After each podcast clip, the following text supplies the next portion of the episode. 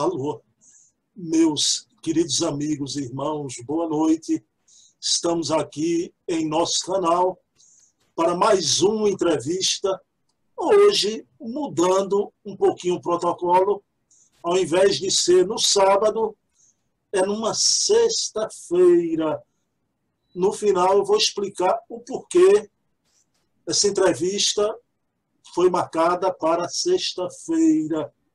Então, estamos aqui. Semana passada entrevistamos a querida Ana Maria Miranda, filha do querido escritor Hermínio Corrêa de Miranda.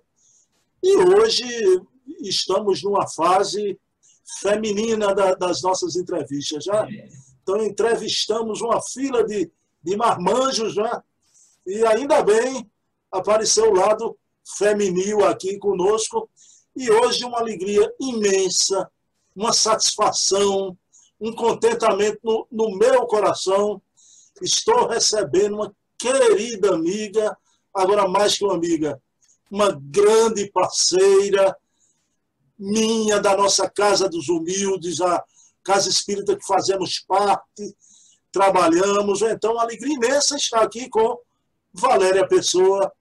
Valéria Pessoa é uma grande estudiosa da doutrina, é monitora do estudo aprofundado da doutrina espírita da nossa Casa dos Humildes, do curso de doutrinação, faz palestras de um livro dos espíritos, mas ela hoje está aqui nesse tete a tete conosco, onde a gente vai conversar sobre as coisas da nossa querida e amada doutrina espírita.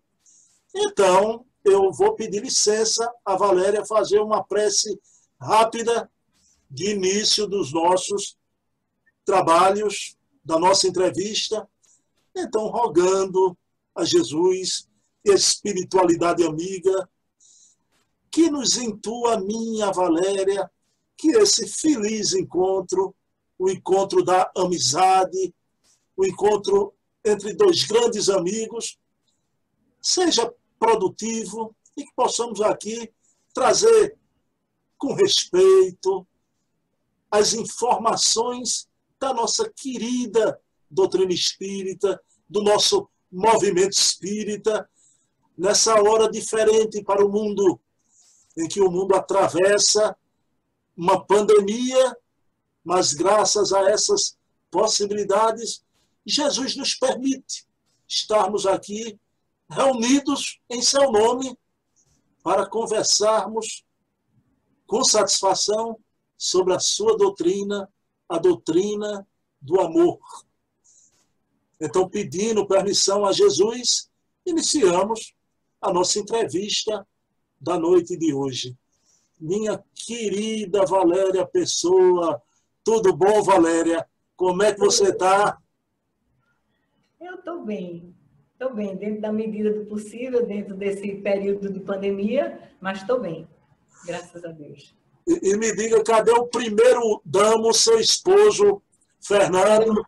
Está ali sentadinho na poltrona, que a Mário toda vez brinca com ele, que ele está na poltrona assistindo às aulas. Eu, eu imagino, olha, diga ele aí, ele está ouvindo. Prometo não machucá-la com minhas perguntas, viu, Fernando? Vai ser um tapete vermelho. É uma promessa. Valéria, minha amiga, começando é, esse momento diferente, não é? o momento de, de pandemia, o que, que, você acha disso tudo, Valéria? Não é? De repente, de inopino, não é? de forma abrupta, aparece esse vírus e as nossas casas espíritas fechadas, não é? e a mensagem vindo pelos telhados pelos recursos virtuais. Né? O que você acha desse momento da, novo da divulgação espírita? E nós também das casas espíritas, não é? É. é. Eu acho que o começo foi muito assustador, não é?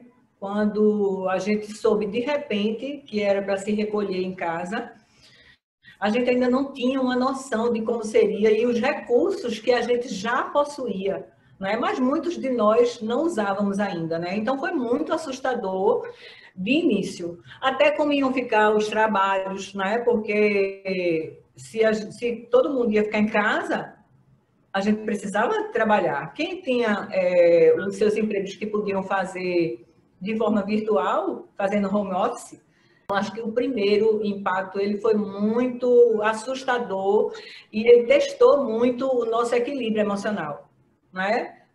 Tanto que a gente viu algumas pessoas, é, você sabe da minha área, né, profissional, então eu como psicóloga clínica vi é, algumas pessoas que normalmente são muito equilibradas ficarem com muito medo, o que era muito natural, né? E, mas, por outro lado, Bruno, eu fico pensando o que eu falei sobre a história da gente não saber os recursos que a gente tinha. Eu fiquei brincando, porque acho que na segunda semana já de, de, de reclusão em casa, é, sobretudo com o estímulo que o Luiz Jorge nos deu, nós começamos já a pensar nas possibilidades, a gente já começou a conversar sobre as possibilidades do que, é que a gente podia fazer para levar a casa espírita né? E trazer a casa espírita para os nossos lares, levar a casa espírita para os lares das pessoas, fazendo com que as pessoas não se sentissem tão sozinhas e tão desamparadas, não é?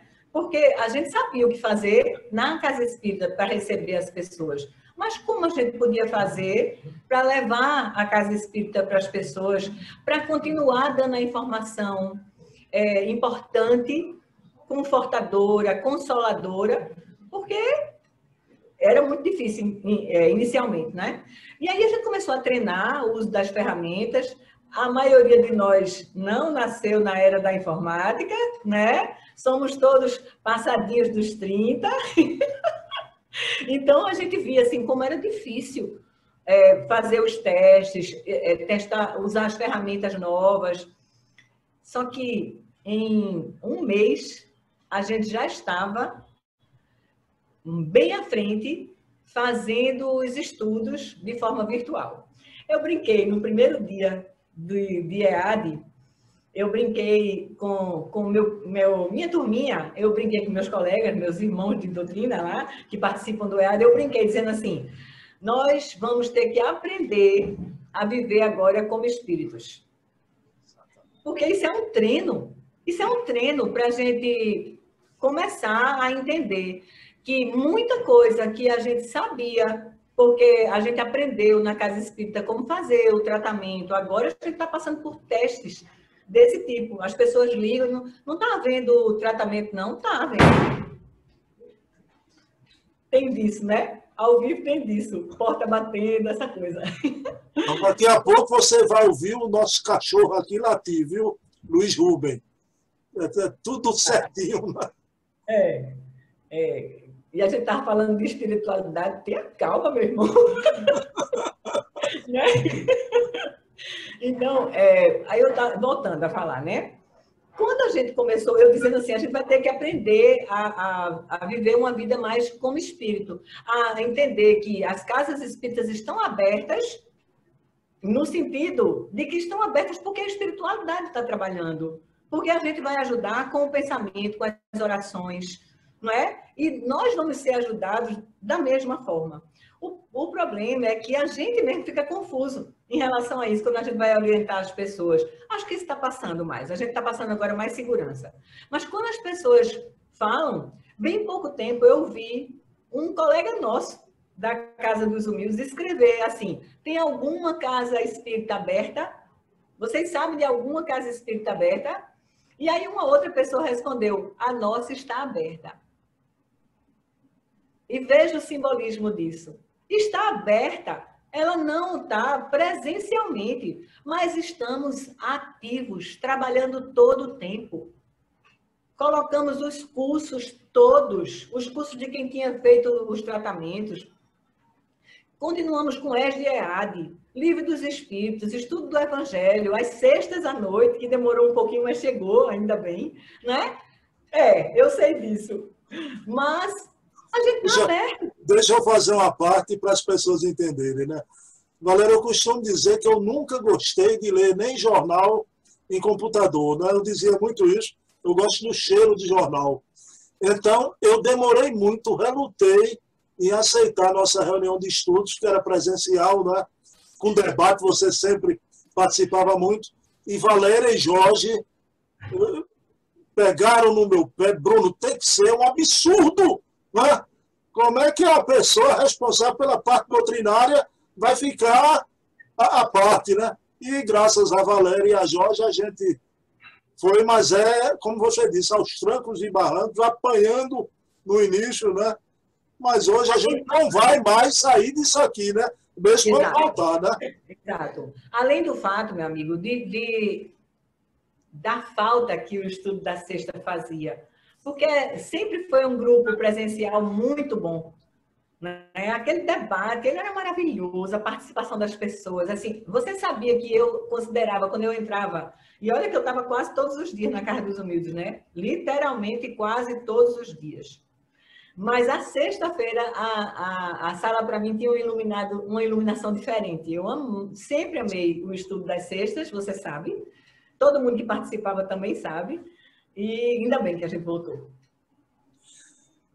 Minha amiga Valéria, aí dentro ainda dessa questão do, dos estudos, embora Valéria, para ficar bem salientado aqui, né, Casas Humildes voltou os cursos, os estudos, mas mantém a reunião de vibração espiritual, né? Então, com o Amaro lá à frente do departamento, é, é uma maravilha. E a nossa casa vai ser uma das últimas a retornar, porque os amigos que, que estão vendo aí do Brasil inteiro vão ver. Então, é uma casa que é um lar geriátrico, que tem vovozinhas abrigadas já, e a gente não tem pressa nenhuma, só voltaremos com a segurança realmente total. Né? Valéria, mas dentro da, da doutrina espírita, não é? Você, como eu disse, é, é, é minha parceira, eu costumo dizer brincando, e eu vou dizer brincando, mas é a brincadeira é com todos os veros, e fundos, frentes, lados de verdade, né? Valéria é a pessoa que eu mais me identifico em, termos doutrinários, né? É, é, a gente pensa muito parecido, mas me diga essa preferência pelo aspecto doutrinário da nossa doutrina, não é?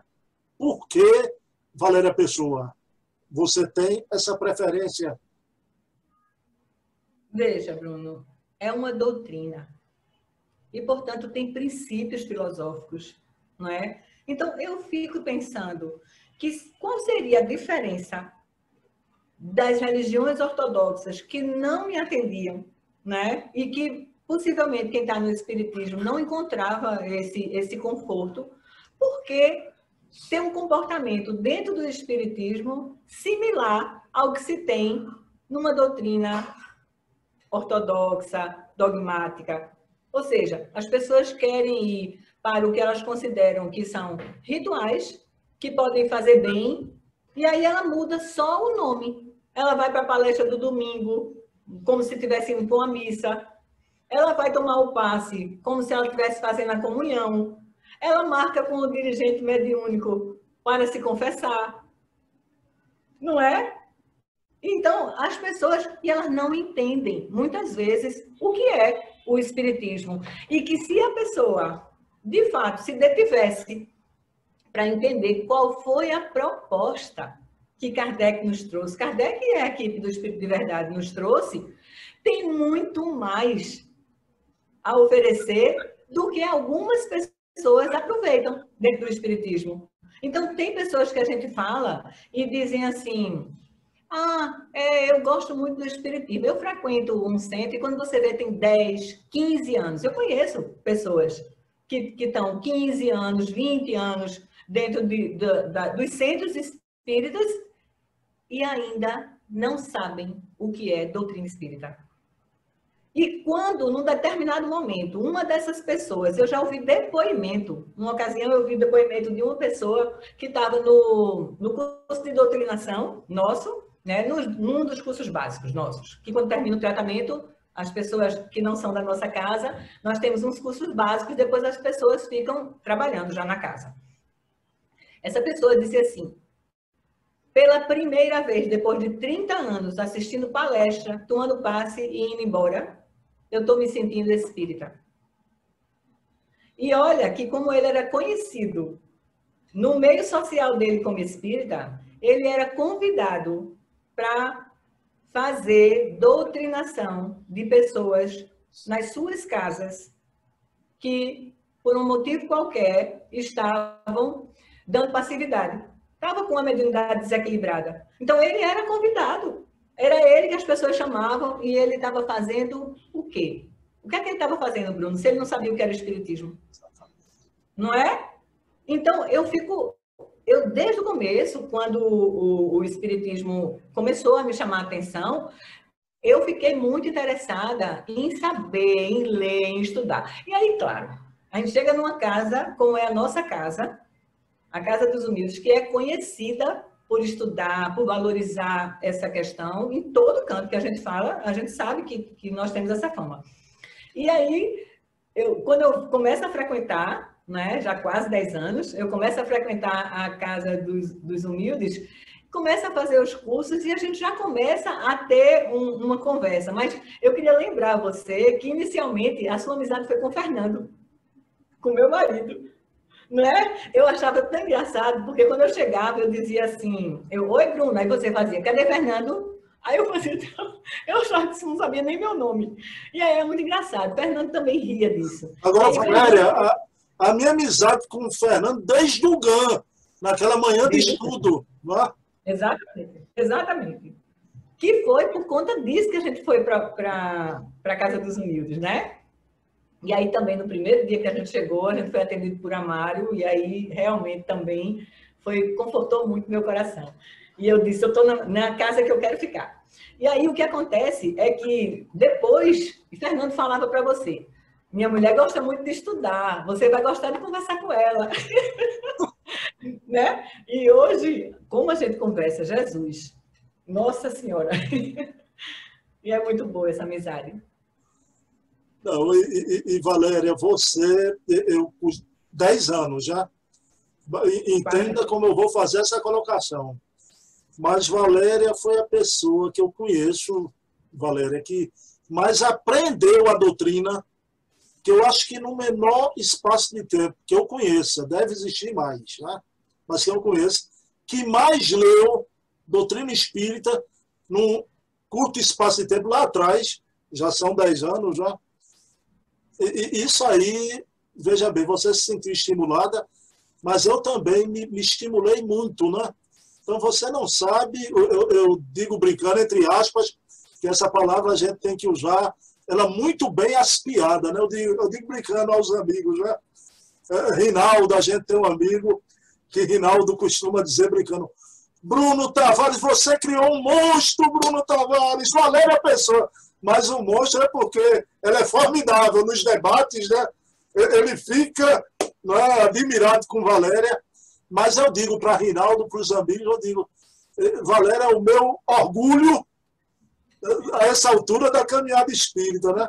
E, e você, e hoje, Valéria, você realmente tem um perfeito entendimento, agora sem pieguismo, e, e sempre de uma forma muito fraternal, amiga. Isso é importante, não é só o intelectualismo, né? A doutrina vem só para a cabeça, a doutrina tem que umedecer o coração, né? E tudo a ver, eh, você, até tua área profissional, né? Psicologia espiritismo, né? essa aliança foi perfeita. E você sabia que eu tinha dificuldade de juntar? De juntar. No começo, muita dificuldade. Sabe, isso me angustiava, porque a psicologia é muito materialista, né? não fazia junção de jeito nenhum. E, de repente, eu disse para mim mesma, calma, talvez seja porque você não estudou o suficiente de espiritismo, porque um dia vai se encontrar e não deu outra. Pelo amor de Deus, como é que pode? Estudo da alma sem alma. Eu me lembro, eu me lembro certa feita, a gente no estudo do EAD, você disse, Bruno, eu acho esses estudos do, do EAD muito complicado, muito eu digo, Valéria, eu tenho inteligência mediana. Eu não sou nenhum gênio, né? Se eu entendo perfeitamente, você também leia para ver se entende, né? E Valéria foi ler realmente, e, e, e, a leitura, ela já tinha um gosto de ler, não é?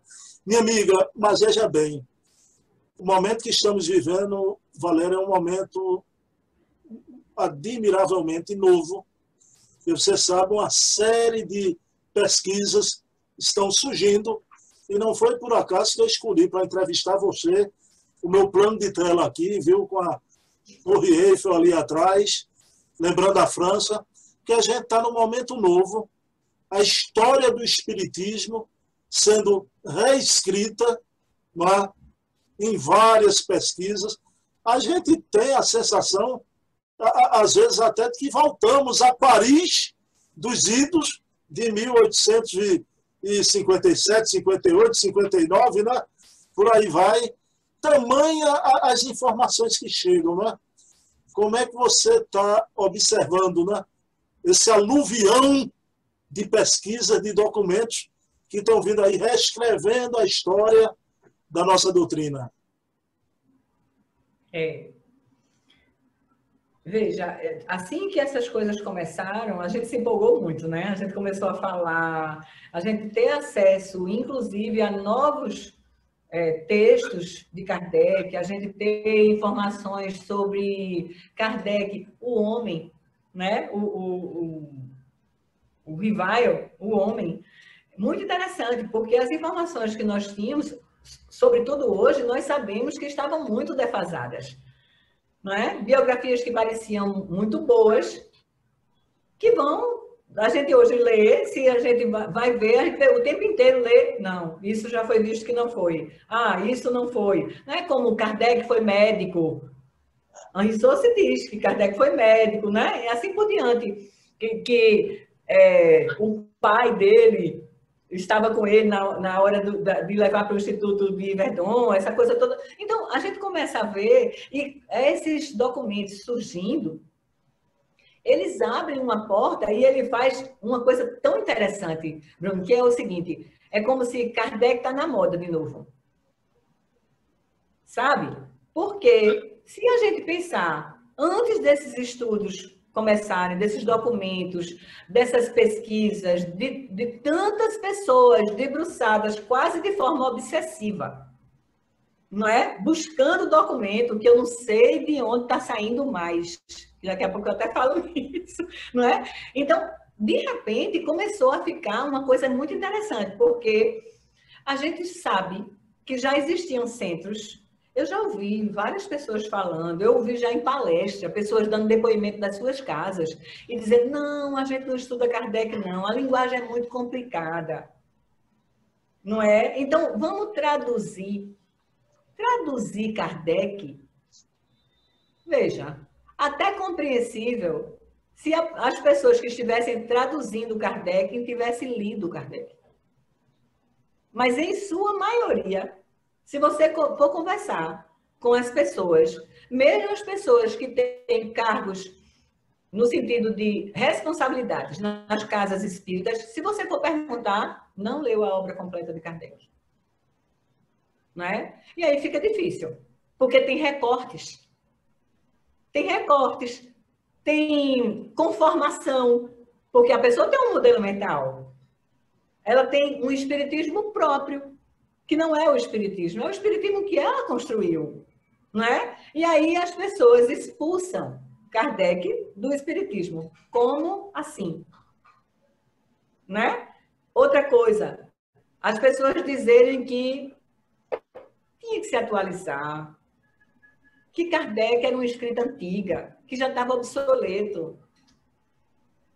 Como? Então, que tipo de espiritismo surgiu pós-Kardec? De que espiritismo essas pessoas estavam falando? Quando começam a surgir os documentos, primeiro que Kardec fica na crista da onda novamente. Ou seja, parece que ele fincou a bandeira no espiritismo. Ei, começou por aqui. E aí você tem que respeitar de novo. Segundo, não tem nada desatualizado tem a nossa ignorância em não, não ter lido e não saber traduzir no sentido de compreender Kardec. E essa profusão também tira um pouco daquela imagem que muitos de nós tínhamos do Kardec muito sério, posudo, não é? naquela foto. Que, meu Deus, ah, é, aquela época, as fotos, se você pegar de todo mundo, eram fotos formais, era um evento ser fotografado. As pessoas se preparavam. Todo mundo que for olhar em álbum de fotografia de sua família vai ver fotos de família onde as pessoas estão muito arrumadas, posicionadas, em pé, sentado, com a mão numa mesa. Presta atenção, se a maioria de nós, se for olhar nas fotos, eu tive um, um bisavô que foi assim uma pessoa muito versátil. Então, ele era, é, além de ter sido é, enfermeiro, mas ele foi cirurgião, né? Ele não era médico, mas ele foi cirurgião e ele era louco por arte, ele era fotógrafo também profissional. E eu tenho fotos da, da minha família, da época da, da minha avó, do meu bisavô, que são fotos onde todo mundo está muito chique, muito arrumado, e eles estão em casa. Porque aqueles registros, não é como hoje, hoje foto é banal. A gente tira 500 fotos para ter uma. Não é? A gente deleta. Se não prestar, deleta tudo. Porque por isso que a gente tira no evento 500 fotos. E aí as pessoas traduziam aquela figura carrancuda, sisuda, como se Kardec fosse o cientista no sentido de pejorativo. O distante, né? E aí, de repente, a gente começa a ler um Kardec humano, um Kardec que, que, que fala é, é, de forma carinhosa com a mulher, não é? que, que comenta com amigos, um Kardec que, quando ouve que uma, uma, uma pessoa está passando dificuldade, chora e, e é caridoso. Uma série de coisas que eu acho que maravilhoso isso. Agora, a gente tem que ter muito cuidado também com essas questões dos documentos e ter muita, muito equilíbrio diante disso. Não é? Não ter é, uma, um comportamento assim de, de escolher lado. Tomar partido, se posicionar, não é? Vamos é. ficar expectante, esperar, é. tudo chegando. Tá? Até porque eu acho que a gente quer, a gente quer é, acreditar que todo mundo tem boa intenção e todo mundo quer o mesmo objetivo. Não é? Me incomodo algumas vezes com a forma como algumas vezes os documentos chegam e aparecem, uma, às vezes uma coisa assim meio desconfortável, como uma coisa meio de disputa, tudo, mas, enfim, eu quero sempre crer que todo mundo quer trazer informações para todos que são importantes e aí volta a dizer a história dos, dos, dos documentos aparecendo. Toda hora tem documento brotando, como se a espiritualidade tivesse guardado e tivesse dito assim: agora é a hora. Aí tome documento saindo, né? De tudo que é lugar, tem lote de documento de Kardec. Que bom, que bom, porque eu acho que a gente estava muito triste achando que tinha sido queimado como a gente sabe, aquele alto de fé de Barcelona lá que foi feito né, pelo pessoal que, que herdou a, a, a, a sociedade de estudos parisienses, também o nazismo, a gente estava muito desesperançoso. Não imaginava que tinha tanta coisa ainda de Kardec. Que bom, que bom. Valéria, concordo. Olha, eu achei você com inspiração nesse momento, intuição maravilhosa Valéria, essa semana mesmo eu fiz uma publicaçãozinha rápida, né? E eu perguntei qual movimento tem pesquisadores de uma categoria de Paulo Henrique de Figueiredo, Wilson Garcia, César Perry de Carvalho, Charles Kempf, Adair Ribeiro, Carlos Sete Bastos, Cosme Massi. Agora, claro que a gente, eu não sou cego, eu não sou doido, a gente vê que há uns posicionamentos ou outros que não há concordância e a gente fica orando que aquilo não se torne uma beligerância, não é? um espírito de seita, e vou dizer mais aqui, não é? E quando eu digo isso, cito todos eles, não é fazer média, que a gente já está tudo de uma certa idade, não, não precisamos mais fazer média para ser um ninguém. É dizer para eles, olha, a gente está aqui bebendo, satisfeito, alegre, feliz, Não estraguem tudo isso com coisa menor, né? com coisa, os dois lados, os dois lados, né? Então, eu, eu vou dizer, eu compraria um carro velho de todos eles, de todos eles, já. Valéria, aí você falou da figura humana de Kardec já, né? Muito feliz, mas aí, com esses estudos, e você tem participado até de, de outros estudos, né? grupos de estudo, Valéria, uma coisa, você fala obra de Kardec, mas eu sei que você tem uma predileção muito feliz, né? Valéria, me diga a urgência e a importância do movimento espírita estudar a revista Spirit, a revista espírita de Allan Kardec. Então, precisamos nos debruçar sobre esse manancial. Não é não, Valéria? Claro. Bruno, é interessante como a gente, normalmente, quando fala numa pessoa curiosa, a gente fala como se fosse um defeito. Ai, fulano é curioso. No entanto, é necessário a gente ser curioso como um, um, um, uma questão motivadora para a gente buscar conhecimento. Então, ninguém que. Toda pessoa que gosta de ler, ela é curiosa. Não é? Então, ela vai querer buscar, ela vai querer conhecimento, ela vai querer é, detalhes, vai querer saber como é. E, assim, uma das coisas mais prazerosas de você. É claro que eu comecei pelas obras fundamentais, né? E depois fui para a revista espírita.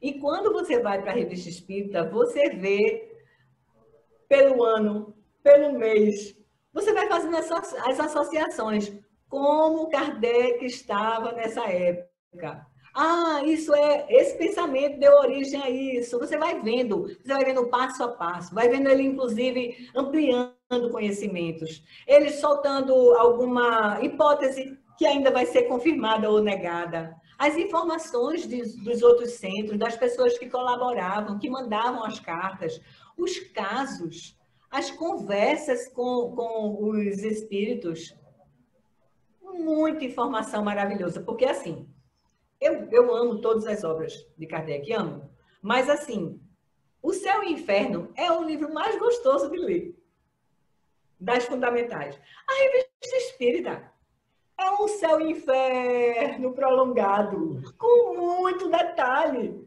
com muito detalhe, não é? Então a sensação é que não vai parar. É como se você tivesse eu morro de pena, assim, vou e volto, vou e volto, sabe? Porque eu quero estar vivendo. É a sensação. As obras a gente lê uma sensação de acabado. A, a revista espírita você vai vivendo aquilo. Parece uma novela. É uma delícia.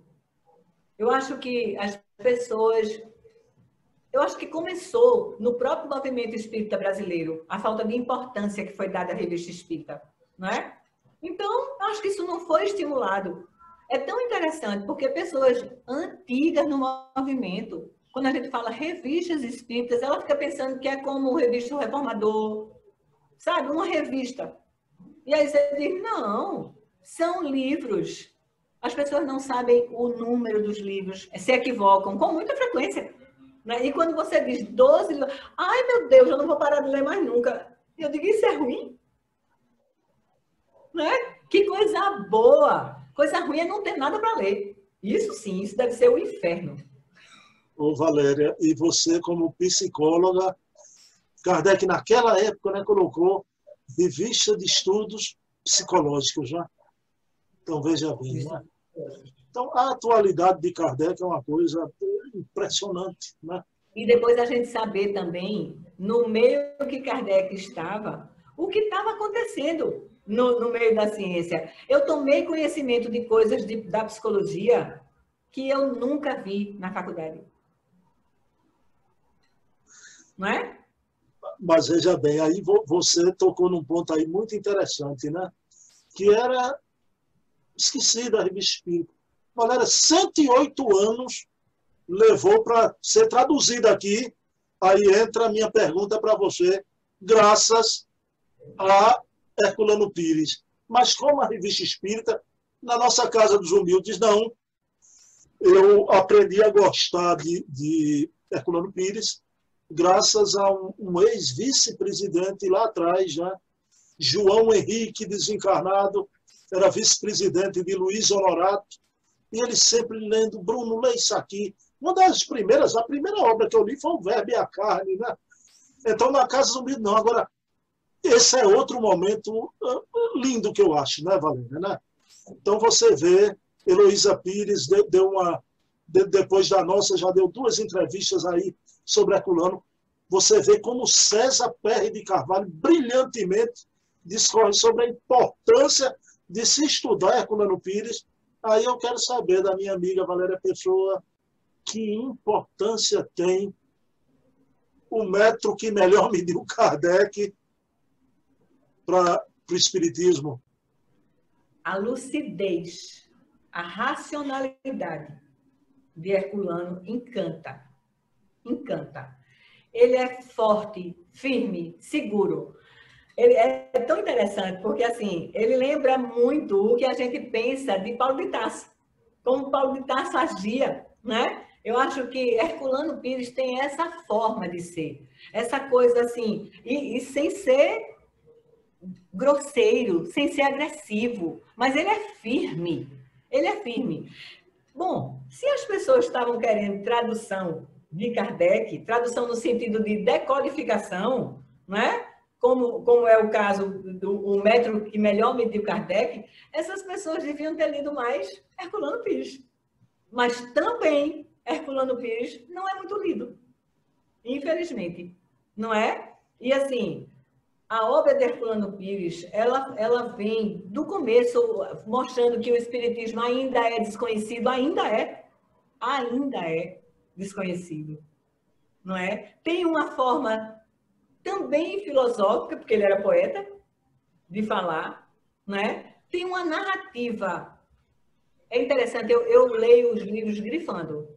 Eu tenho muita dificuldade de dar pausa sabe? De deixar trecho sem estar grifado no livro de Herculano, porque, sabe, cada parágrafo tem. É, não posso ter. Aí eu saio grifando, tem hora que olho e disse assim, meu Deus do céu, é melhor apagar tudo, porque se o livro está todo grifado.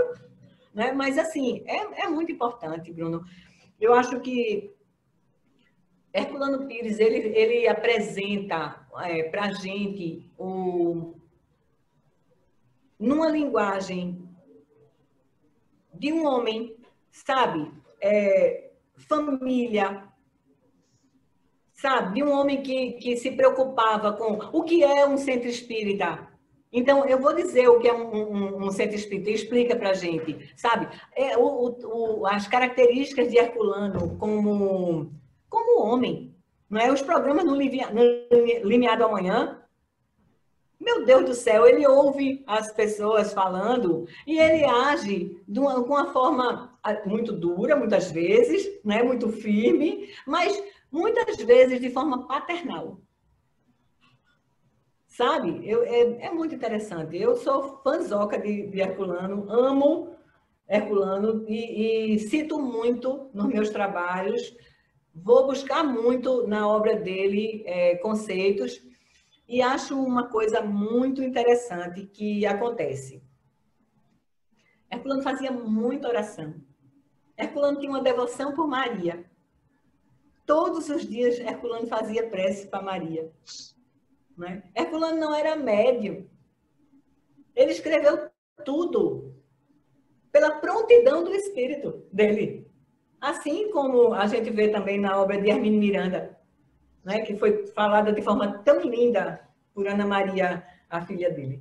É, então, a gente pode ver que enquanto a gente tem obras maravilhosas, né, psicografadas, claro, óbvio, mas a gente tem Herculano, Hermínio Miranda, a gente tem Leon Denis, que não foram obras psicografadas, mas que foram espíritos que já vieram com essa prontidão, com essa maturidade que estavam sendo apresentados ao espiritismo, mas que já eram espíritas no mundo, no mundo espiritual.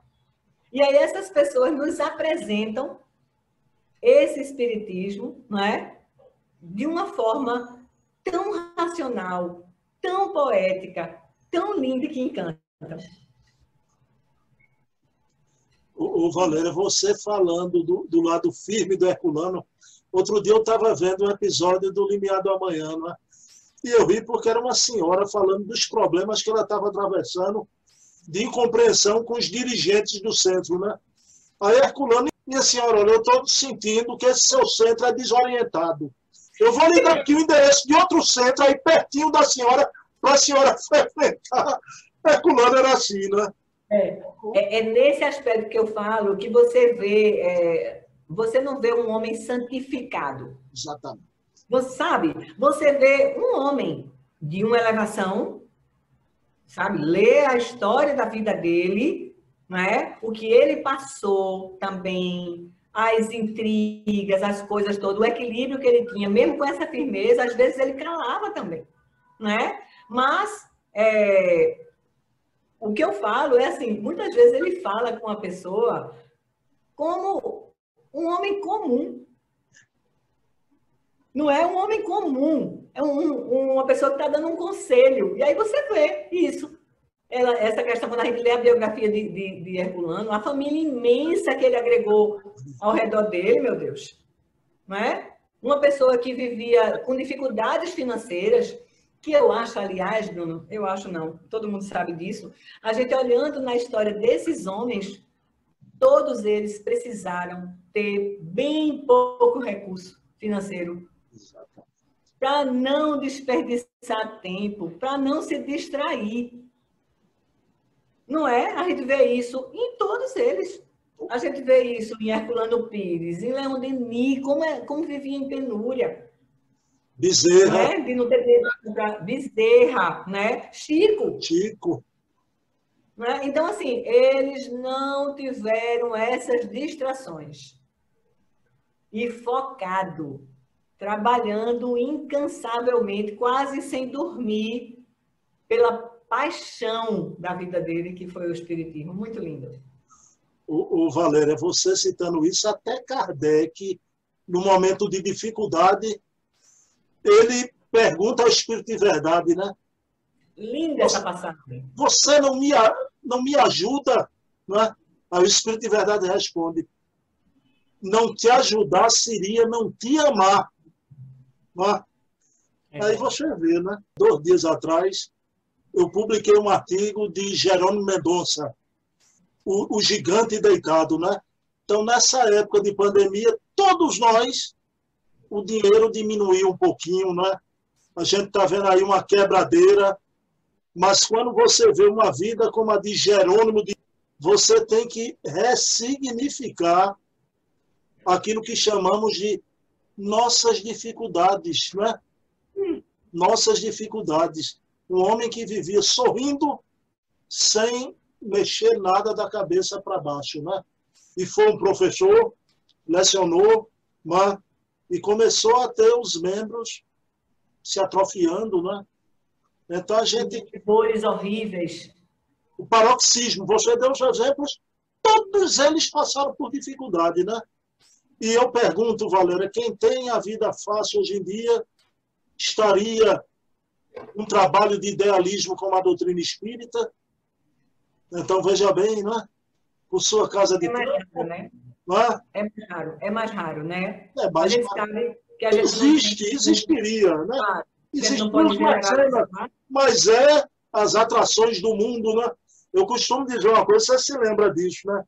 Olhe, quando a pessoa quer dizer, eu vou dar um tempo, eu digo, não abra para o mundo, porque quando você abrir a volta, é muito difícil, né? Então, mesmo na dificuldade, não se afaste. Eu sempre uso muito essa sua frase. Né? Sempre uso muito para as pessoas exatamente isso. Ah, eu tenho tido tantas coisas. Ah, dia de, ah, dia de tal dia eu não posso vir para aula. Aí a gente, eu já vi você fazendo isso algumas vezes. Quais são as noites que você pode vir? Então faça esse esse curso, venha para tal. A gente conversa com aquela pessoa e vê o que naquele momento pode atender dentro do que ela pode se dedicar. Porque a gente sabe que se ela ficar se ela usar o tempo dela para o espiritismo, Deus do céu. Isso não é para fazer presença na casa espírita, não. É bom para ela. Eu vou dar um exemplo, mas principalmente o exemplo de, de Amaro, né? Por exemplo, você, ultimamente, você podia está quase todas as noites, né? Eu só podia estar na segunda e na sexta. Agora, eu elegi a segunda e a sexta-feira, não faltava. Agora, Amaro, Valéria, eu conheço Amaro há trinta e tantos anos, né? Os dias de Amaro não peça para ele ir outro dia, né? Mas a segunda e a quarta é de uma pontualidade, uma fidelidade, não falta nunca, né?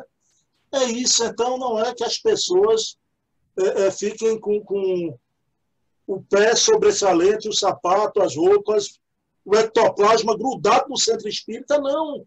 não é? Agora que a gente precisa ter o comprometimento. Eu não acredito muito nessa história de não ser espírita sem pisar em centro espírita. Há raríssimas exceções, como um grande escritor, outro, né? Mas a gente precisa da turmadinha no, no plug, né? Mas, Valéria, você mencionou ele aí Diga. Ô, Bruno, ah. só pegando um detalhe do que você falou, essa semana até foi uma conversa que a gente teve no, no telefone falando sobre isso. E aí a Amaro tem uma frase que eu gosto muito. Uma vez eu fiz uma, um, um, comentário com ele, né? eu estou vindo quase todos os dias para o centro. Ele disse, melhor, menos tempo para pensar e fazer besteira. ô, ô, Valéria, mas é, é, Grégora, a gente precisa do estímulo da turma um influenciando o outro. Quando a gente se afasta, eu é. vou dizer uma coisa. É. Pessoal, a gente frequenta. Ninguém solta a mão, né, Bruno? Ninguém solta a mão. Vamos lá. Aqui ninguém solta a mão do outro. Né? Ô, Valéria, aquele, aquela coisa, né? Você também, eu conheço mil lugares, participei de grupos, mas o grupo espírita é diferente. Né? Minha amiga, vamos ainda aqui você tocou nele de passagem. Eu queria que você falasse, Valéria, sobre Leão Denis, porque você falou sobre Herculano, que é a firmeza, não é? A, a, aquele homem. Racionalidade. É, já o, o Leão Denis, no tocante à parte filosófica, é, é aquele lirismo, aquela sensibilidade, né? Fale-nos sobre Leão Denis e, e, o teu sentimento, que eu sei que você tem um sentimento especial por Leão Denis o grande gênio Celta reencarnado em França, na época de Kardec, por ali. Olha, que, que, que você sabe da minha paixão pela obra de Herculano Pires, mas meu livro predileto, de todos os livros do mundo, é o livro que na, na, naquela palestra que eu fiz para Pelé, eu disse, é o, livro que eu gostaria de morar. É o problema do ser, do destino e da dor. Bruno, o meu comportamento quando eu estava lendo esse livro foi tão ridículo eu estava sentada, lendo, hora deitada, e eu levantava. Levantava. Eu estava lendo, eu levantava. Eu estava extasiada. Sabe? Eu, eu, eu lia e dizia assim: Meu Deus do céu, eu estou entendendo. Não aqui, não. Eu estou entendendo. Sabe? Eu estou sentindo, eu estou sentindo no meu corpo inteiro. Tudo fazia sentido. Tudo era conforto, tudo era claro, era lúcido, era verdade. É muito linda a obra de, de Denis, muito linda, meu Deus do céu. Mas também, por outro lado, tem uma coisa muito interessante na obra de, de Denis, quando você vai ler, por exemplo, um livro como No Invisível, que é um livro onde ele fala o tempo inteiro sobre as questões mediúnicas, sobre pesquisas. Não é? Então, como também ele era completo. Nossa, depois da morte, nossa, meu Deus do céu. Já estou até chateada que falei pouco do meu ídolo de, de Herculano Pires, estou falando mais de Leão Denis, mas assim, a obra, meu Deus, a obra espírita, ela é magnífica, pelo amor de Deus. Eu tenho, eu tenho dó de quem não conhece essa obra. E, e, a gente ainda tem pasmo, né, Valéria? Eu costumo dizer, todo dia na minha vida eu faço assim, olha, existe mesmo essa, esse edifício chamado é. doutrina espírita. Assim, eu acho que ainda teve uma, uma, um diferencial. Leon Denis, assim como Chico, Chico ainda teve os irmãos, tudo mais, mas Leon Denis parecia tão só, né? Foi tão só, né? Ele teve uma vida sofrida, meu Deus. Terminou os dias cego, né? Cego, né? Mas ele não teve filhos, ele não casou, não é? Uma vida muito sofrida, pequenininho, limpando moeda lá com as unhas é, sujinhas, é, juntando dinheiro para comprar livro, quando teve aquele episódio que a mãe achou o dinheiro e gastou, tadinha, né? E aí vai juntar tudo de novo. E ah, o tanto de viagem que ele fazia, quando a gente está lendo a biografia dele, de Gaston Luce, né? A gente vê como ele fazia viagens, viagens muito sacrificadas, muito. De muitas vezes dormir em lugar que não era nem hotel não era nem pensão, não era nada, era, sei lá, um, um espaço lá com outras pessoas. Difícil demais. E tão focado. E é para isso. É para isso, é para não tirar o foco. Mas só espíritos grandiosos aguentam isso. Bom, eu, eu vou guardar os outros grandes vultos, viu? A gente podia falar de Delane, de para outra entrevista, para outra. Já, já ficamos aqui atentos a isso. Pode haver até outra entrevista mais na frente. Valéria, a gente está no momento, agora o outro lado da moeda, né? A gente falou da grandiosidade, da, da gente satisfeito, Espiritismo sendo reescrito, mas há uma espécie de revisionismo com certos temas, agora também até com certas personalidades que são fora de qualquer questão, pela grandeza do que representaram e trouxeram aqui em nosso país e no mundo, né? E eu queria te perguntar no momento que eu fico muito triste, que é que me, por estarem colocando em xeque até o que ele trouxe aqui, como se fosse a mesma coisa que você falou lá de Kardec, como se fosse uma coisa menor, ultrapassada, vou usar a palavra, heterônoma. Né? O que é que minha amiga Valéria acha da produção psicográfica do querido Francisco Cândido Xavier? Irretocável, importantíssima, maravilhosa. A gente devia ter a humildade sabe, de reconhecer a grandiosidade de Chico, pelo amor de Deus. Chico não só, não só escreveu, né? foi é, utilizado como médium de diversos espíritos, mas Chico foi exemplo de vida. Chico foi a vivência do Evangelho. E muitas vezes a gente vê, Bruno, a gente já conversou sobre isso, e você, algumas vezes, de críticas que, que, que são feitas a Chico, a Divaldo, não é? E alguns comentários, assim, mostrando alguma coisa, sei lá, procurando até defeito. E eu digo assim, é, pode até ter defeito, mas vai fazer o que ele fez? Não é? Todo mundo quer, vamos dizer, ter uma fama, todo mundo quer, todo mundo, né? Algumas pessoas, mas ninguém quer pagar o preço. Ninguém quer ter uma vida de dedicação o tempo inteiro. Né? Chegar no final da vida, ambos, inclusive, né? porque coincidentemente eu falei de volta, mas assim, chegar na, na, na, na década de no, no, com 90 anos e ter uma vida de dedicação absoluta ao outro. A obra de, de, de, de, Chico, ela é fantástica. Ela já seria fantástica e brilhante se fosse só André Luiz. Não é? Já seria uma coisa grandiosa. Imagina o tanto de, de, de espírito que pôde nos falar através de Chico. Nossa, meu Deus, de uma mediunidade que quando todo mundo que conheceu fala coisas que você vê gente que nem, nem é espírita, não é? Pelo menos eu nunca vi ele se apresentar como espírita, mas Marcelo Souto Maior não se diz espírita, por exemplo. Mas quando ele fala, ele fala com uma admiração incrível. O maior brasileiro, ele ganhou, né? Do, o maior brasileiro do, do século, e veja, alguém contestou. Você pode falar com qualquer pessoa, de qualquer religião. Você fala de Chico, é unanimidade. Não é? Porque não tinha contradição. Então, eu acho arrogância criticar Chico e ignorância. Sabe? Covardia até.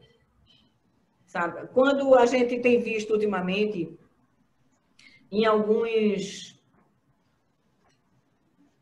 em alguns grupos, a gente tem visto uma tentativa, sabe, de colocar a ciência acima de tudo. A ciência acima de tudo, porque é como se as pessoas fossem as pessoas que optam pela ciência, elas são superiores. Né? Então é como se, então uma pessoa que opta pela religião, então ela é menor, né? A filosofia está mais ou menos de mão dada com a ciência. Tudo bem. Como separar essas coisas? É claro que ninguém está aqui falando de religião ortodoxa, né, de igrejismo, de pieguismo, de promessa, de subjugação, sabe, de subserviência. Não. Mas a gente não precisa, para se aproximar de Deus, ter essa postura de subserviência de jeito nenhum. Só precisa estudar para saber de que Deus a gente realmente está falando. Quando a gente quer se afastar de Deus e não ter religião. Não é? Aí as pessoas, hoje em dia, você vê em alguns ambientes onde a pessoa quer um espiritismo sem espírito, porque só quer estudar. Um espiritismo sem Jesus. Exatamente. O Espiritismo sem Jesus, que é a razão principal, não é? E o Espiritismo sem Chico, existe? Não existe. Não existe. Me perdoe. E se existe, eu não quero esse Espiritismo. Eu quero esse. Sabe? Eu quero esse que me liga a Deus de uma forma amorosa, como filha, com esperança, não subserviente, não, entendendo que as coisas vão se cumprir como eu escolher, porque ele me dá liberdade para isso. Né? É, eu não quero um, um espiritismo sem espírito, não quero. Kardec não quis. Kardec o tempo inteiro era ciência e convocar os espíritos, porque só faz sentido, né? A ciência, a nossa razão nos diz e os espíritos confirmam. Foi o mundo dos espíritos que nos trouxe o espiritismo. Como é que agora pode existir um espiritismo sem espírito? Tem uma frase é, no, no livro de Herculano Pires, O Homem Novo, que eu estava vendo, que diz assim: o cristianismo é a espiritualização da religião. E aí a gente fica pensando assim: ah, mas cristianismo, ah, o espiritismo não é cristão. Não sei se você já teve esse tipo de, de discussão, mas eu já tive várias. Ah, vocês não acreditam em, Jesus? Não é uma religião, uma religião cristã, né? Não é? As pessoas ficam falando sobre isso. É você vai explicar que não existe espiritismo sem Jesus. Ele é o modelo e guia. Não é? E aí, quando Herculano fala isso aqui, e muitas vezes eu gosto de, no meio de uma discussão, eu uso uma frase de Herculano. Quem disse isso foi Herculano. Então, cala. Todo mundo cala. Né? Cala. Porque o que ele está dizendo, ele não está falando de igreja católica, não, gente. Ele está falando de um cristianismo que os homens construíram alguma coisa e terminaram estragando o espiritismo a gente tem que ter esse cuidado com o espiritismo também, para que nós não possamos construir alguma coisa que descaracterize o espiritismo. Não é verdade? Perfeito, Valéria, perfeito, né? Rapaz, se querem um espiritismo sem Jesus, sem espírito, sem os grandes vultos, saiam e fundem outra escola. Né? Eu estou aqui.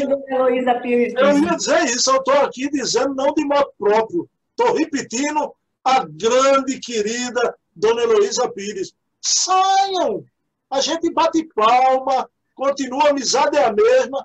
fundem outra escola, coloca o nome que quiser, né? E você disse muito bem dito, Valério, olha, no, no, na imperfeição, que a gente comenta os defeitos de Divaldo, né?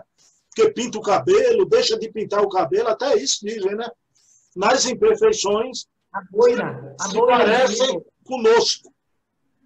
Todos eles, Chico, Divaldo, só que nas virtudes estão há anos luz de distância. Então, e eu tenho a impressão que esses defeitos é um mimetismo deles até para se aproximar da gente. É um disfarce, eles usam esses defeitos até para se humanizarem, né? E o Chico, a vida do Chico é um hino não para se santificar, para se humanizar. Quando ele passava, falava, meu nego, né? Hoje o politicamente correto, e eu chamava de racista. Porque o Chico fazia isso. Meu nego, tudo bom com você? Valéria, veja bem, Valéria, a gente sabe, eu estou aqui com a instrutora do EAD, né? Começar pelo começo. Como a nossa casa orienta desde o curso básico, começar pelas obras básicas. Agora, começar pelo começo não é ficar a vida toda só no começo. O começo vai permear sempre. Kardec antes, durante, depois, né? Kardec permeando tudo, né? Agora, Valéria, é, o que você diz de um certo discurso que tem aí, né? Não, que a gente só deve ler Espiritismo. Basta ler Leon Denis, André Luiz, Emmanuel, as obras complementares, Kardec essa coisa de, de trazer obras, livros, conhecimento, a parte do espiritismo, não é? Isso aí a gente deve deixar de lado. A gente só deve levar em consideração, em grau de importância, as obras espíritas. Isso é uma forma de pensar que Kardec recomendaria, Valéria Pessoa. Claro que não, né? Como pedagogo, ele orientava e fazia isso a ampliar conhecimentos.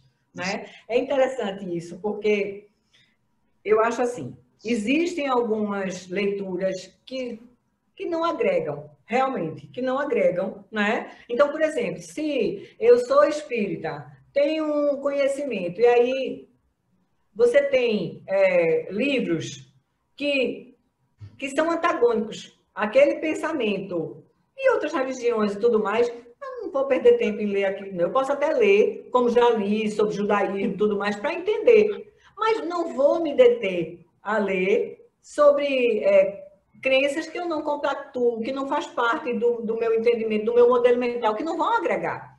Mas, quando a gente lê Kardec, a gente esquece que tinha um homem preparadíssimo com um conhecimento vastíssimo, porque na época de Kardec, as pessoas não eram tão especificistas como é hoje. A gente hoje estuda, né? Daqui a pouco a gente vai ter uma especialidade. Você vai para um ortopedista, eu brinco isso com o Gutenberg, você vai para um ortopedista que é especialista no dedão do, de, do, do pé direito.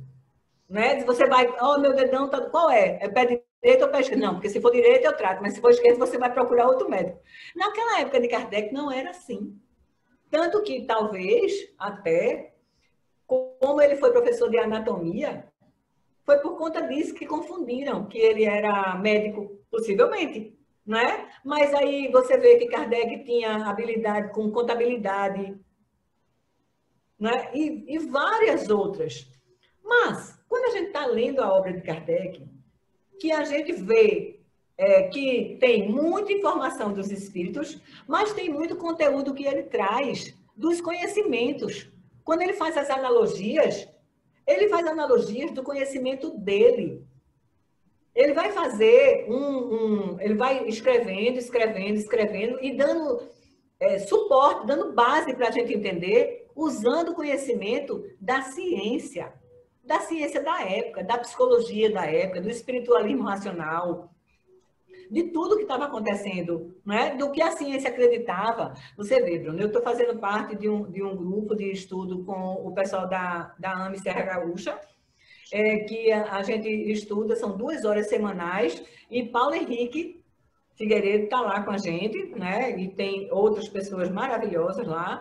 E o que a gente tem estudado, eu nunca estudei Kardec tão profundamente. Por quê? O nome do, do, do o, o, o curso é Magnetismo Animal. O propósito era a gente começar estudando Mesmer, o magnetismo animal, que antecede o espiritismo, porque a gente sabe que eram ciências irmãs. Aí a gente começa a estudar isso. Aí vai progredindo no conhecimento, né? Aí a gente agora, por exemplo, está estudando perispírito. Aí Paulo Henrique traz para a gente Kardec, a fisiologia e a biologia da época, ou seja, o que Kardec está falando corresponde ao que está nos livros de biologia, de fisiologia da época. Então era por isso que ele estava explicando isso. Aí depois a gente ele traz Delane, né? onde ele mostra é, como era já nesse período, como era que a ciência estava, qual era a informação que Delane tinha aqui que Kardec não tinha aqui. E com, por, o que foi complementar. E o que é melhor é quando ele diz o seguinte: depois a gente vai chegar nas obras de André Luiz, que mostra que ele faz a junção de tudo, que não tem contradição. Olha que maravilha. Então, no EAD, eu levo muita coisa.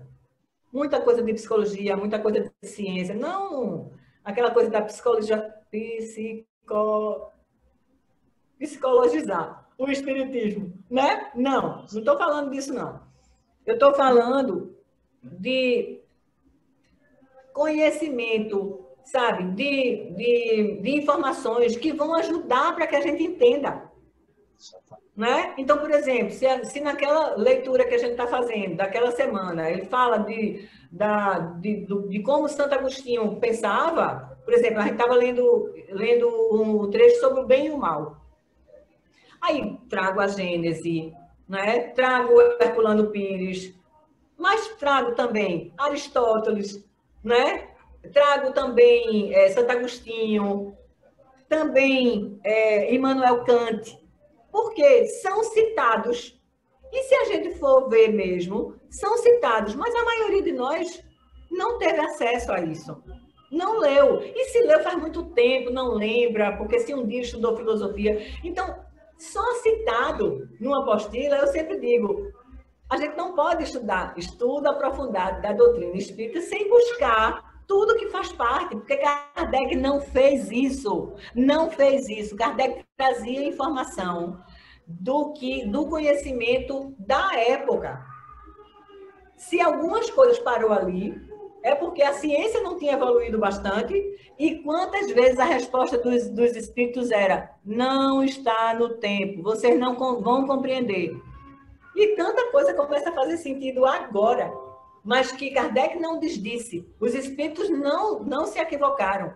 Ele só falou para a gente numa linguagem que da forma que a gente ia compreender. Senão, não ia. Conhecimento que a gente não absorve, não é conhecimento. Né? Se eu passo uma informação e ela não adianta de nada para você, ela é inútil.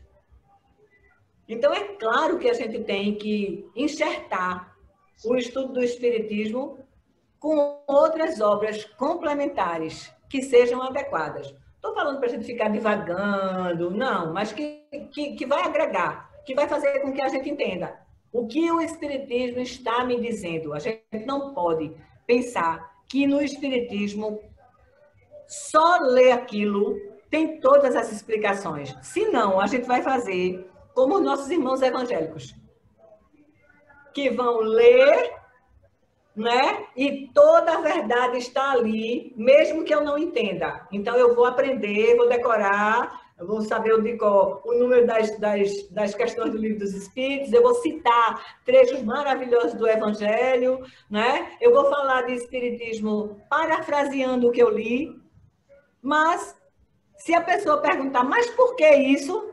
Ou a pessoa repete, ou ela vai inventar. Né? Então, se você pesquisa, você tem argumentos, você pode, inclusive, dizer o seguinte: qual é a sua profissão? Tá, então eu vou falar de uma forma que um engenheiro entende. Eu vou falar de uma forma que um médico pode entender. Você amplia. Porque Kardec fazia isso na obra. Ele falava trazendo informações de todas as áreas, porque ele era de uma cultura muito ampla, abrangente. Né? Não foi à toa que ele foi participante da equipe, né? como autor também. Ele não foi um mero copiador de, de, de informação de espírito, não. Ele participou, porque o brilhantismo nas questões, nas perguntas e nos complementos que ele dá são maravilhosos. Não é? É maravilhoso o, o brilhantismo que ele tem. E, e, isso é tão verdade que ele dizia, né? Que a fé raciocinada é aquela que encara a razão face a face em todas as épocas da humanidade, se defrontando com o Espiritismo toca em todos os ramos do conhecimento, né, Valéria? Impressionante. Eu lembrei, sabe de quê, Bruno? Eu lembrei daquela, daquela cena, que eu não sei bem onde foi, mas já li algumas vezes, já vi em algumas palestras, dos médicos que foram confrontar Chico Xavier dizendo que André Luiz estava errado. Não é? E aí ele disse assim, ah, é? Aquela humildade dele, né? Ah, tá. Eu vou perguntar a André Luiz. Aí pergunta, aí vira, André Luiz está dizendo que ele está certo. Depois vocês vão saber. E, e depois... E souberam, lá na frente souberam. E tudo vai se confirmando. Tudo vai se confirmando. Então, a gente se arvora, né? a gente diz, dá as opiniões de forma muito rápida, sem embasamento, né? E assim, eu, eu li na revista Espírita de 1859 um trecho de Voltaire, né? ele falando exatamente isso, de como ele se arrependia de ter tomado algumas posições. Né? Um texto que ele escreveu contra, é, criticando a igreja, só que ele faz um, um, uma crítica a Joana Dark e tudo mais. E ele disse que aquilo foi orgulho puro, que ele se arrepende de ter feito. Né? E depois, Kardec pede a ele para ele fazer uma dissertação do tema que ele quiser. E ele diz: está certo, eu venho outro dia e vou fazer. A dissertação dele foi uma dissertação fazendo uma, uma reverência a Jesus, não é? Que lamentando as críticas, que não podia ter feito isso para, para aquela personalidade, que foi aquele modelo. E ele se arrepende muito de ter feito isso. E, e, hoje em dia, Valéria, tem o, o espírita feito Twitter, né? O Twitter só permite o, o limite de tantos caracteres.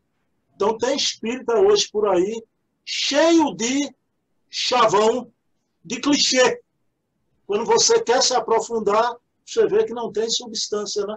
Agora, insistem em estar nas tribunas, né?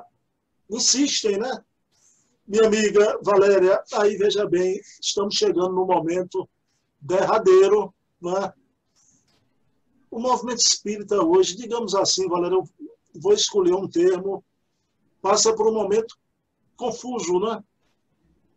As grandes instituições que antes os equívocos não vinham à luz do dia, hoje esses equívocos já aparecem, né? A gente está vendo uma série de coisas, questões das adulterações de obras de, de, de médios, de tudo, né? certas lideranças do passado sendo questionadas, umas justamente e outras injustamente. Então, esse período confuso, que, digamos assim, parece que o movimento espírita, como o mundo, não ficará pedra sobre pedra, não é? Mas eu queria saber de você, Valéria, o que é que você antevê desse momento confuso, a gente está atravessando uma névoa. O que é que você vê do Espiritismo? Eu pergunto, como movimento de homens, secundado pelos Espíritos, mas um movimento de ideias de homens, com isso que a gente está vendo agora, essa fase confusa. Há esperança, devemos ter esperança, minha querida Valéria Pessoa. Bruno, o Espiritismo é a doutrina da esperança. A gente não pode pensar diferente, né? A gente tem que entender que muitas vezes essas coisas que a gente não entende, que a gente fica até confuso e com medo, como se fosse, é, ai, e agora, como é que vai ser? Vão implodir o, o movimento, né? Poxa, tanta coisa está acontecendo, é tanta coisa, as obras, é, as pessoas até com receio de ler as obras, porque estão adulteradas e tudo mais. Então, é, eu vi uma pessoa dizer o seguinte: ai meu Deus, eu vou ter que ler tudo de novo. né? Então, passa por isso também. Mas, assim, eu acho, Bruno, que esse tipo de coisa sempre aconteceu. Sempre aconteceu. Sempre tem essas ondas, sabe? Porque, assim, quando novas informações chegam, elas abalam o alicerce de qualquer lugar, porque tem uma estrutura rígida se formando. Aí chegam novas informações, você não sabe o que pensar, vou para aqui, vou para aqui, acredito em quem, né? Para que lado eu olho? E assim, eu acho que nesses momentos a gente tem que olhar para cima e para frente. Sabe? E não ficar presa ao que está se quebrando, ao que está ruindo. Porque, veja, algumas coisas de fato que estão se quebrando e ruindo nem mereciam ficar não faziam parte do espiritismo. E essa é uma forma, é um expurgo, digamos assim. Cai fora, sabe? E hoje, algumas verdades, elas vão ser muito esclarecedoras, também decepcionantes. Porque às vezes a gente não gosta, né? Eu era feliz e não sabia. Quando a gente se depara com verdades novas que são decepcionantes, que, que desiludem. Mas veja, é diante dessas verdades que a gente cresce. E a gente não pode escolher ser, ficar na infância espiritual para sempre. Não pode. Então, alguns escândalos, vamos dizer, estão acontecendo, mas eu sempre imagino que tenha permissão, nada é inútil, né? Na verdade, nesse meio dessa confusão, algumas pessoas vão, vão se perder, vão ficar confusas, vão talvez se desinteressar, não sei. Enfim, mas se a gente tiver assim, eu estou tentando me esforçar para navegar na melhor das águas. Eu falei que eu estou na Casa dos Humildes há quase 10 anos, mas eu já sou espírita há mais tempo, porque eu vim de outra casa. Mas mesmo assim, é muito pouco, comecei muito tarde. Tento me confortar com a ideia de que Kardec também entrou tarde no Espiritismo, né? E fez aquela obra. Não estou querendo me comparar nunca, só estou fazendo uma coisa para aliviar a minha sensação de ignorância, perda de tempo, né? Uma caminhada na, na ignorância, porque o Espiritismo é luz, né? Minha querida amiga Valéria, Valéria, eu ficava aqui mais duas horas ouvindo a gente conversando. Agora eu tenho um anúncio bom aqui para fazer, né? Em comum acordo com Valéria. Por conta da pandemia, a gente tinha encerrado o nosso podcast Raiz Espírita. Encerrado não, dado uma pausa. E a gente decidiu retomar. Então vai voltar semana que vem o nosso Raiz Espírita de novo, né? E com Valéria fazendo esses comentários aí, viu? Fantásticos no nosso bate-papo fraternal. Ô Valéria, na, na prece final, eu vou querer me lembrar do seu professor Ribamar. José Ribamar. Veja bem, e, e Ribamar participava também das nossas cestas, sempre na nossa Casa Humildes. Né? São essas pessoas que não é referência para o mundo, mas são referências para a gente, ele num momento de dificuldade de saúde muito séria, e nós vamos aqui. Mas, galera, eu queria explicar, eu tenho que explicar ao público. E eu pedi muito, Valéria, vamos gravar na sexta-feira, não é? Então, hoje, dia 27, por quê? Porque amanhã, sábado, 28 de novembro, é a data de reencarnação de Valéria Pessoa. Essa alminha reencarnou no dia 28 de novembro e eu não podia. Ela tem filhos, filhas na Argentina, no Maranhão, em Belo Horizonte. Então, pessoal liga à noite e eu não ia deixar a Valéria ficar presa a uma entrevista de forma alguma. Mas, minha amiga, eu quero aqui, antes da nossa prece, dizer a você o que eu digo para os amigos, entre aspas, você é meu orgulho, né? Então, amo você, digo isso a você e a Dom Fernando, primeiro damo que está escutando, viu, Fernando?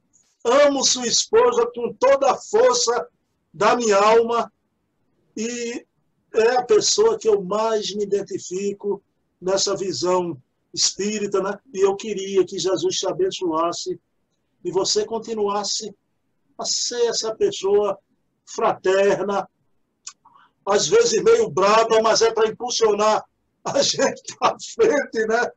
Então, e essa pessoa com essa garra pela doutrina que vocês todos acabaram de ver aqui, uma garra, uma disposição de aprender, não de ensinar apenas, mas de aprender todos os dias.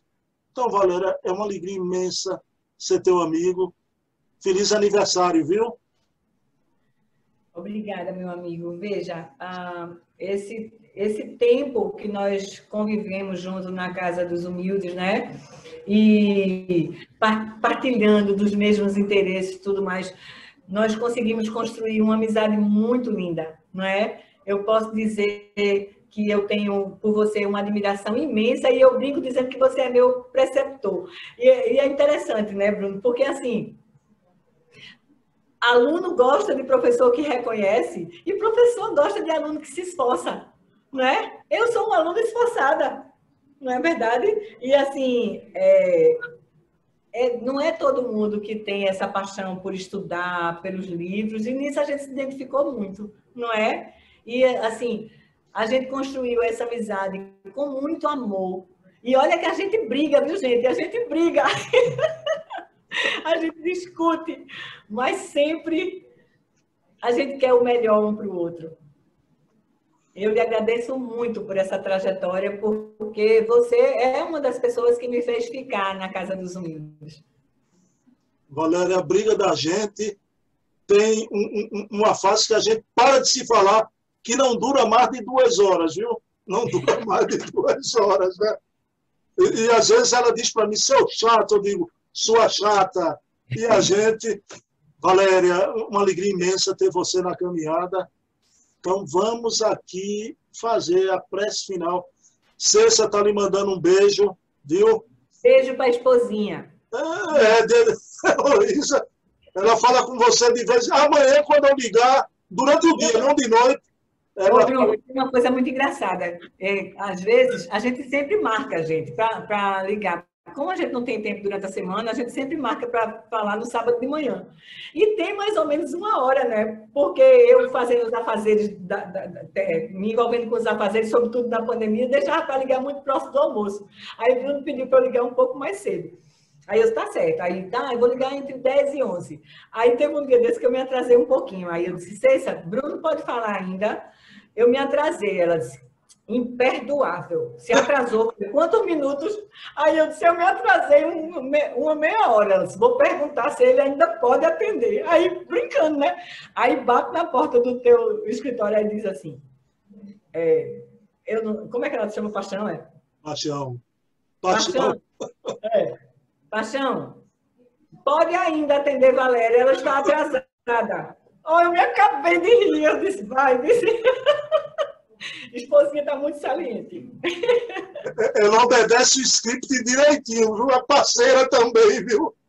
Ô, ô Valério, o pessoal já sabe, viu? Dia de sábado de manhã, não liguem para mim, que a audiência é todo sábado de manhã com Valéria Pessoa, viu? Não liguem que eu não atendo. Se o telefone estiver ocupado, já sabem, né? Pessoal, então vamos encerrar, Valéria, elevando o pensamento a Deus. Pedimos aqui nesse momento que doutor Bezerra de Menezes e a equipe espiritual saibam levar o nosso querido irmão José Ribamar um guento, um bálsamo, que ele se fortifique para enfrentar esse momento de internação, esse momento hospitalar, esse momento de dificuldade grave de sua saúde, mas que ele obtenha forças como ele ama a casa dos humildes e como ele sempre através da nossa irmã Valéria, se religa à espiritualidade amiga da nossa querida Casa dos Humildes. Mas pedimos também que a espiritualidade amiga abençoe a vida da nossa querida Valéria, que ela continue nessa caminhada iluminada com dignidade, com autenticidade, com amor, e que possamos juntos, todos nós, no nosso grupo, da nossa casa espírita, junto com outros irmãos de várias casas espíritas desse rincão chamado Brasil, levando o consolo e o apoio a tantos irmãos e também recebendo o consolo e o apoio do alto, porque o Espiritismo é como o luar que veio iluminar a noite de nossas vidas, na expressão do querido Leon Denis. Então, agradecidos a Jesus, encerramos a entrevista da noite de hoje. Paz e bem, que Jesus amanheça em nossos corações. Um beijo na alma de todos. Ô Bruno, eu queria dizer só mais uma coisa. Eu queria dizer que você também, eu sei, mas eu estou morta de saudade de vocês. Mas como sou espírita, eu estou viva de saudade de vocês. O abraço é virtual, viu? O abraço é virtual. Ô, Valéria, você não tinha outro mês para nascer, não, Valéria? Porque eu nasci dia 9 de novembro e você escolhe o mesmo mês. Era falta de mês. Deixa de ser possessivo. O mês é nosso. Oxi. Até nisso. Mas pelo menos o, o, o zodíaco é diferente, viu? Ela é um é. pouquinho mais na frente e um pouquinho mais atrás. Eu sou lá do mais na frente, mais evoluída. Não vou discutir. Não, porque se eu discutir com você, é o mesmo signo de seixa. Ser feliz. Amanhã vou combinar com você, eu vou passar na portaria você deixa ali na guarita o bolinho, viu? O bolinho que você vai fazer. Vou pegar meu pedaço de bolo amanhã, viu? Nem o contrário, não. Um bolo pegando. Trazer bolo para mim. Meu presente é que eu fui muito condescendente nessa entrevista. Foi tapete ah. vermelho. Tô brincando, olha. O presente do aniversário foi nosso, né? Valéria, um beijo, viu? Ser feliz. Ser feliz.